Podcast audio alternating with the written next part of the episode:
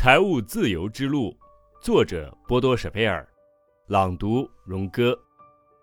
第九章，将自己定义成专家。在过去的一个世纪，我们认为必须具备专业知识，还有一个专门从事这项工作的职位。但是今天，在这瞬息万变的现代世界中，我们认识到每个人都必须成为专家。汤姆·皮德斯，请你想象一下，有人在你面前将两张五百欧元的纸币和二十张五欧元的纸币扔到地上，那么现在怎样做才是最有效果的呢？你会怎样做呢？你当然会首先捡起两张面额最大的纸币，特别是如果还有其他人在场，而且他们也想。从中得到一部分，这个时候先捡起大面额的钞票就显得尤为重要。在本章，我们关注的就是钞票。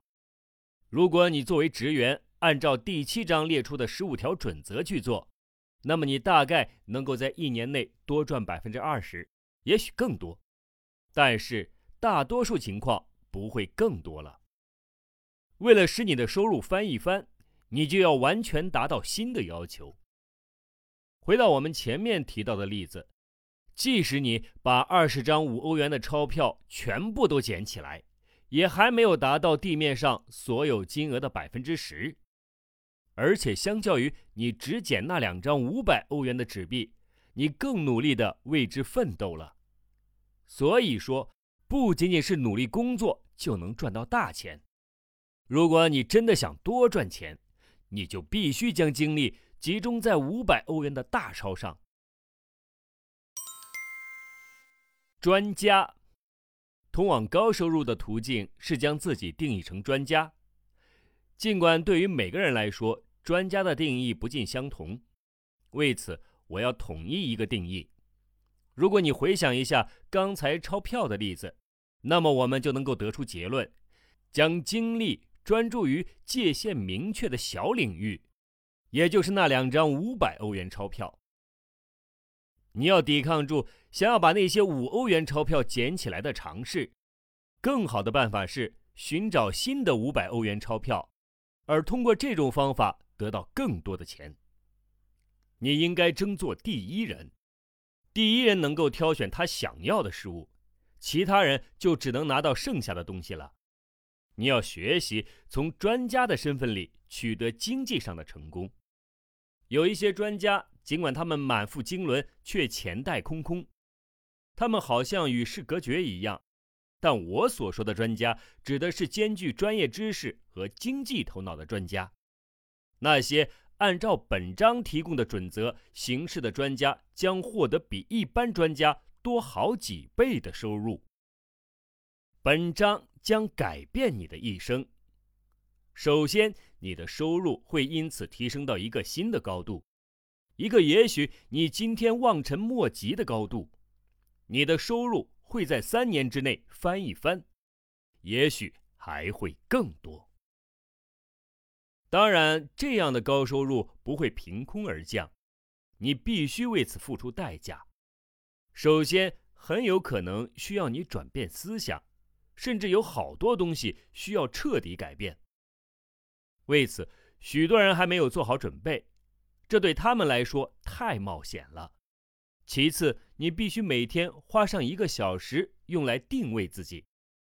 这本书会为你指明道路，但路还必须你自己来走。如果你对上述两点已经做好了思想准备，那么就和我们一起。加入这场令人兴奋的旅行，学习如何将自己定位成专家。最重要的前提条件。三十年前，定位已在美国成为了一种概念。杰克·特莱特和埃尔赖兹可能已经将这个有史以来最成功的策略进行了推广。在德国，定位仍然不为人知。为此，沃尔夫冈·麦维斯提出了平静策略。两种模式都具创造性，每家公司都应该加以学习。出于本书的观点，还需要为此补充两点。一方面，两种模式首先都是针对公司发展而来，特别是定位理论，主要针对的就是大型集团公司。我们在这里更加侧重的是，作为个人，你能怎样定位自己，怎样将自己定义成为专家。另一方面，上述的两种模式关注的并非利润，金钱在我看来并不是什么不好的东西。恰恰相反，但是在我们的工作中，不可能戴着利润的眼镜行事。首先要考虑人，而非收入。把自己定位到一个与自己热爱的事物不相符的领域，相当于更快的驶向错误的终点。坦率地说，如果你能获得更多的收入，却没有从中感到幸福和满足，那么我也不会有满足感。这并非我创作本书的初衷，因此，第五章和第六章是定义成专家的前提。首先需要确定你的工作与你的天赋相符，其次，你应该在工作中享受乐趣，最后，你应该解决其他人的问题，然后你可以聪明的采取行动去赚大钱。许多人都不清楚自己到底是谁。因此，他们通过自己获得的知识来定义自己，或者通过自己取得的成绩来定义自己。他们极不情愿抛开自己已经获得的宝贵的专业知识和成绩，丢开这些东西，就好像要丢掉自己的身份一样。主要能力决定主要事业。在这个方面，上述的顺序具有举足轻重的作用。你不应该一开始就考虑我的主要事业在哪里，这样你就本末倒置了。你要首先问自己：我的主要才能是什么？许多人仅仅从经济角度来考虑他们的主要事业，他们遵循这样的信条：什么能赚钱，什么就是我的主要事业。依我看。这是一个完全错误的开端。这样想，你就只能把自己的潜能限制住。相反，如果你首先考虑你的主要能力，那么你就会自由地施展你的才能。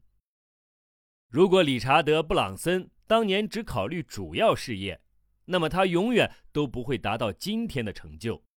理查德·布朗森是英国维珍集团的创始人。而现在，遍布各地的分公司系统为他带来了极大的成功。布朗森清楚地知道自己的主要能力：当市场的领先者变得涣散，给顾客提供的服务不值他们支付的钱，他能够从中看到扩大和增长的机会。因此，他今天坐拥二百二十多家公司。他的成功史与定位原则并不冲突，而是。更加印证了这一原则。关于公司定位、专家定位以及企业家定位的区别，我们将在下一章进行阐述。你总是要首先考虑什么是与你天赋相符的，什么能够给你带来欢乐。只有在这个基础上，将自己进行定位来赚取高收入，才是有意义的。另一方面，如果你已经建立了这样的基础，那么就没有理由不去捡起大额的钞票了。在本章，你将了解到如何赚得更多。你需要确定的是，事先就清楚的知道你想做什么。你的地位，请想一想两三个知名人士，你和这些人有什么联系？我打赌你会立刻想到。他们每个人各自代表的领域。比尔·盖茨代表软件，没有软件几乎什么都不能做。史蒂文·斯皮尔伯格则是依靠他的电影与特效，而安妮塔·罗德瑞克则是因为其标榜自然化妆品的媒体小铺。那么现在有一个问题给你：你擅长哪一个领域？是否有一个你属于的领域呢？在哪个方面你可以成为最好的那一个人？但是俗话说得好，想成为一切的人，终将一事无成。这其中的艺术在于，在一个尽可能小的领域中成为最著名的专家。没有人会把能兼容任何事情的万金油当一回事儿。举一个例子，假设你每小时超速行驶五十七千米，警察要吊销你的驾照一年，那么你应该向谁求助呢？向一位对于田地、森林、草坪都了解的律师吗？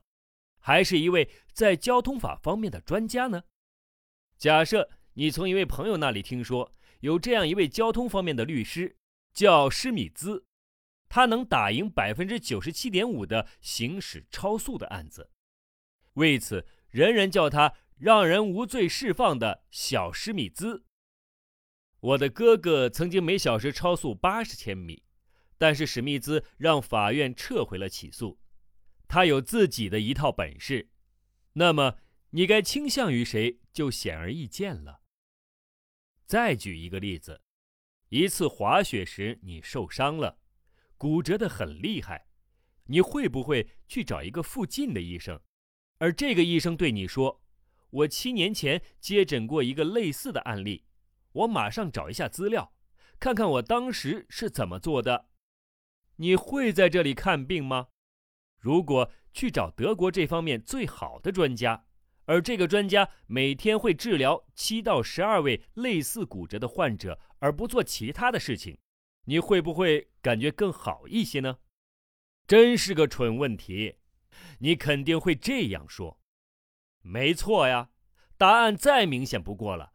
但是现在我要问一个尖锐的问题：如果你自己都想尽可能的向一位真正的专家求助，而且你也知道。专家比普通人收入高出很多很多，你有没有从中为你的工作得到符合逻辑的结论？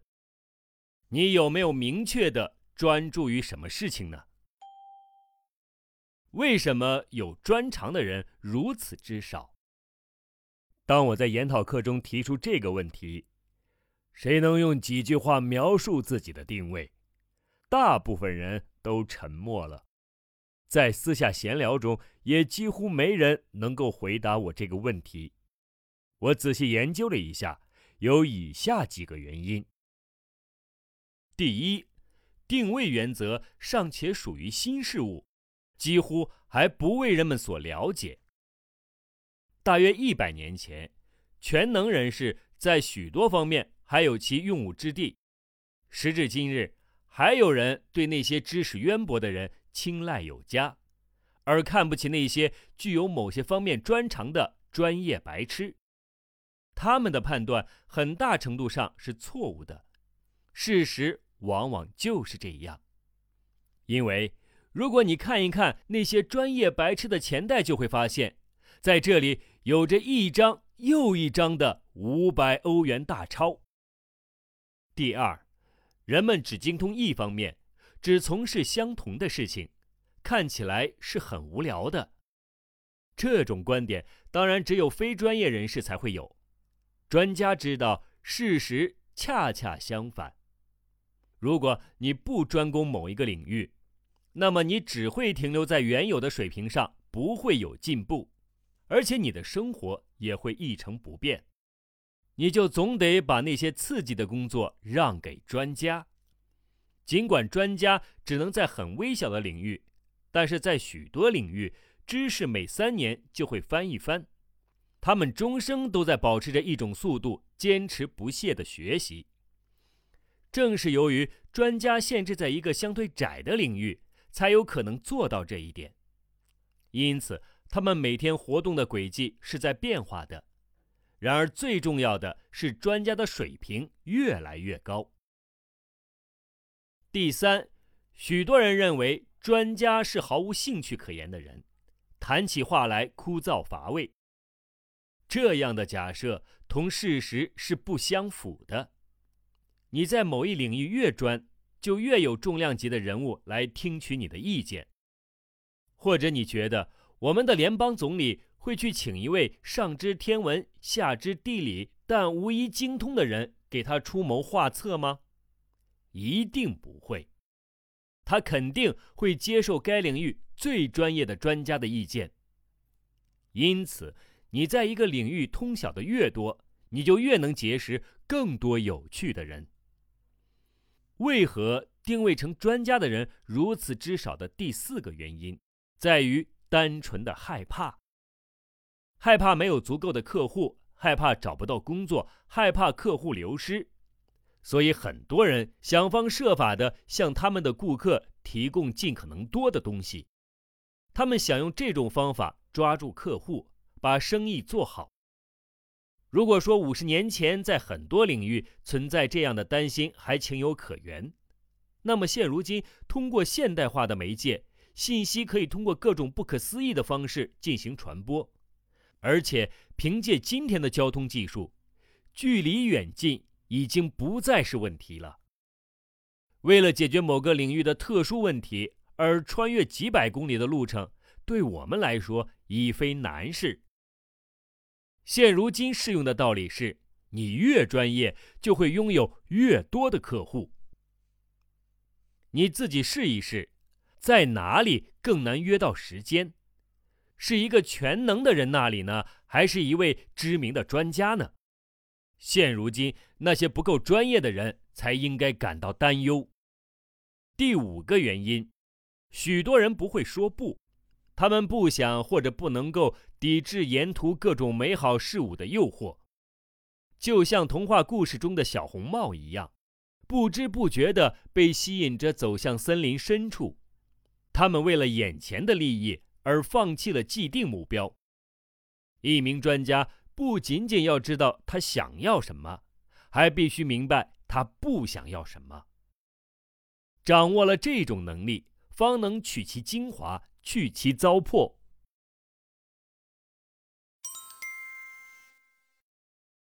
成功定位的基本原则有这样一则故事：一位年轻女士在森林中迷了路，她遇到了一位老人，于是向他问路。老人想了一下，然后说道：“你沿着这条小路一直往前走。”大约走了五百米，会看到一棵高大的被雷电击倒的橡树。从那里你往左转，然后……呃，不对，这样行不通。你最好还是走回去。呃，然后沿着小溪往右走，一直走到一个旧磨坊那里。呃，然后再向左转。呃呃。不对，不对，呃，还是行不通。老人又想了一会儿，然后说道：“呃，你知道吗？呃，从这里你根本出不去的。”这个故事是不是让你想到你工作方面的状态？也许你正在死胡同里，也许你必须另选一条路走，也许……还是一条完全陌生的路。我想跟你鼓劲儿，这样做是值得的。要想把这些成功的定位原则付诸实践，你需要进行一切必要的改变，甚至如果有必要，你也应该对目前的工作提出质疑。许多人都不愿意这样做，他们认为自己不会有什么更大的成功。或者他们遵循那些陈腐的格言谚语，这些格言谚语倒是很传统，但算不上是至理名言。你知道这条谚语吗？宁可要手上的麻雀，也不要屋顶上的鸽子。请你赶快忘了这句话吧，将其引用到我们前面说过的钞票的例子就是这样的。宁可要手里的五欧元的钞票。也不捡地上的那张五百欧元的大钞，要真是这样想，就太糟糕了。现在我们看看六条使人成功定位的原则，你会马上知道其中没有一条是难以理解的，但是要在实践中加以应用，就需要勇气了。也许你要做出许多改变。每条原则首选是针对独立经营者进行解释的，然后才是应用到各行各业中去的。第一条原则：不求更好，但求不同。当我向研讨班的同学提出这个问题，我为什么要到你这里买东西，或者到你这里来呢？我常常听到的答案是。因为我是最好的。由此，我发现了一个人们在职业生涯中犯的最严重的错误。不要误会，当然了，我也认同质量很重要，做不好工作就会被淘汰出局。但是，质量并不是仅仅拿来做广告的。原因主要有以下两个方面：首先，现在几乎所有的公司都声称自己是最好的。大多数都是在说谎。一名新的顾客并不能分辨出你是不是讲了真话，因此他更喜欢那个把“不求更好，但求不同”奉为基本原则的供应商。其次，宣称自己是最好，并不能引人注目。相反，这样的宣传太平淡无奇了。质量是前提。客户想知道的是你和其他供应商有着怎样的区别。在这里，具有决定性的问题就是：什么是只有你这里有，而在别人那里买不到的东西？你认为一家宣传自己烹饪最好的食物的餐馆怎么样呢？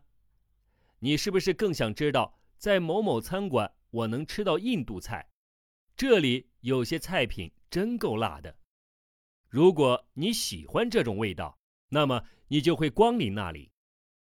这条准则对于各行各业都适用。你要找到一条与众不同的路。如果你做的和大家都一样，那么你的价值就像沙漠中的一粒沙子一样。这时，就算你有最好的沙子，那么对你也不会有太大的帮助。在这里，第六章会给你很大的帮助。你还记得那些交集吗？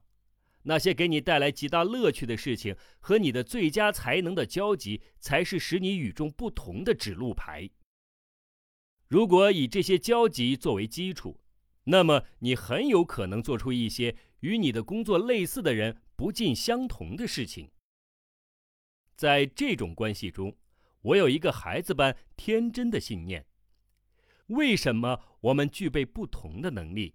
而且给我们带来欢乐的事情也不尽相同，这其中一定有它的道理，就好像我们做拼图游戏一样，每个人拼出的图画跟别人的都不一样。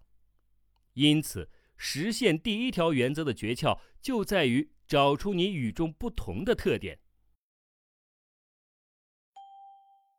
第二条定位原则，光做到卓越还不够。还要做到非凡。你还记得上学的时候吗？当时取得不错的成绩，对于我们很多人来说都是极为正常的事情。另外，很多人将大众作为参考物，这样是很糟糕的。很多年轻人不想引人注目，所以他们穿着差不多的衣服，就连兴趣也都十分相似。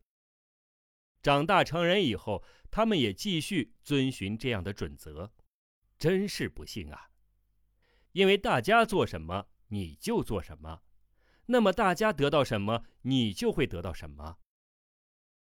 再给你举一个其他的例子，运动，你是否还记得两千年悉尼奥运会上百米赛跑项目中获得金牌的那位男选手？